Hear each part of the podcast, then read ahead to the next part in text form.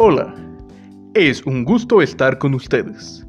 Yo soy Manuel Carranco y esto es Doctor Cara de Perro. Comenzamos.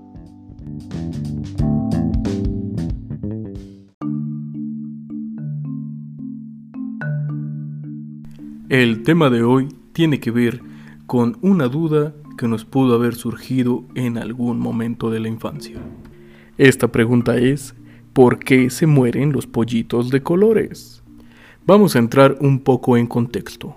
Para quienes los conocen y para quienes no, los pollitos de colores son una curiosidad que puede ser hasta cierto punto algo típico de las ferias, los mercados y otro tipo de puestos ambulantes.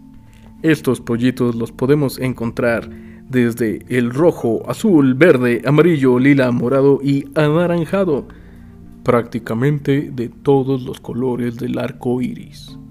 Algunos incluso hasta con sombreritos, gorritas y demás cosas graciosas que puedan ponerles en su cabeza.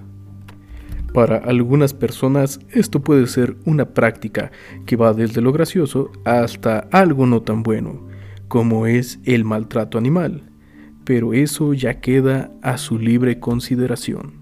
Estos pollitos son vendidos principalmente como juguetes, artesanías o curiosidades, ya que se ven simpáticos y graciosos.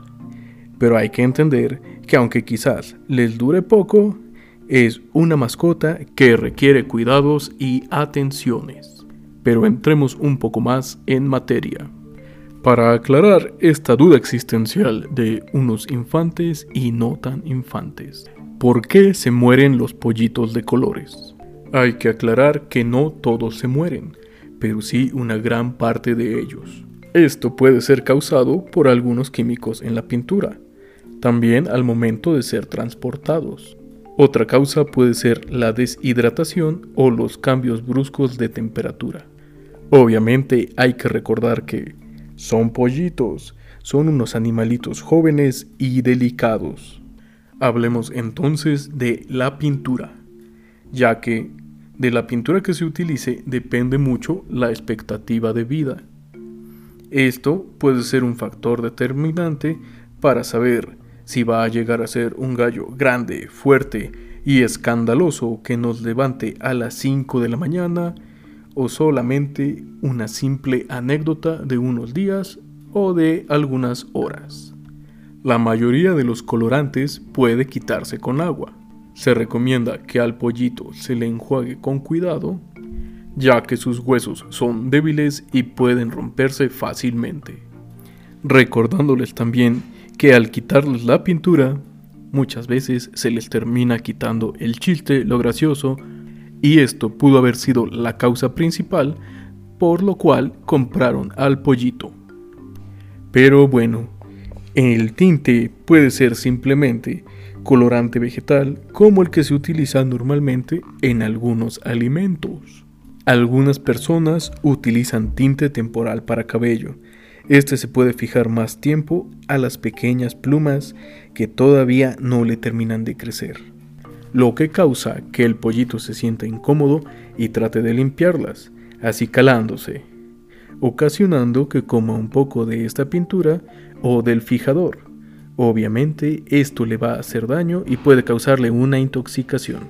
Algunos son un poco más extremos, utilizando tintes que se usan normalmente para la ropa. Este tinte es especialmente dañino ya que puede causar la obstrucción de los poros, comprometiendo así la salud del pollito. Pero, ¿qué pasa cuando les quitan la pintura? Como ya se había mencionado, simplemente se les quita el chiste y se les quita la gracia, ya que muchas veces son comprados prácticamente como juguetes, provocando de esta forma el descuido y el desinterés por parte de la gente, principalmente niños ya que es el público que mayormente compra estos pollitos, puesto que son vendidos a un precio bastante accesible, siendo el descuido y el desinterés el principal motivo para que al pollito se le canten las golondrinas, seguido por algunos problemas que ya se mencionaron, pueden ser causados por la pintura. Pero, ¿cómo podemos hacer para que estos pollitos vivan para contarla? Primero hay que entender que no son juguetes, son unas mascotas de unos pocos días de nacidos, por lo que van a requerir bastantes cuidados, como pueden ser el alimento y un lugar adecuado. Se recomienda un lugar calientito donde también puedan tomar agua. También recuerden llevarlo al veterinario. Recordándoles nuevamente, tengan en cuenta que el pollito es una mascota y no un juguete.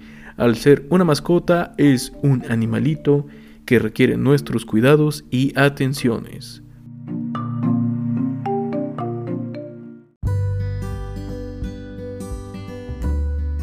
Concluyendo así esta cápsula, esperando acompañarlos nuevamente, aquí en Doctor Cara de Perro. Hasta la próxima.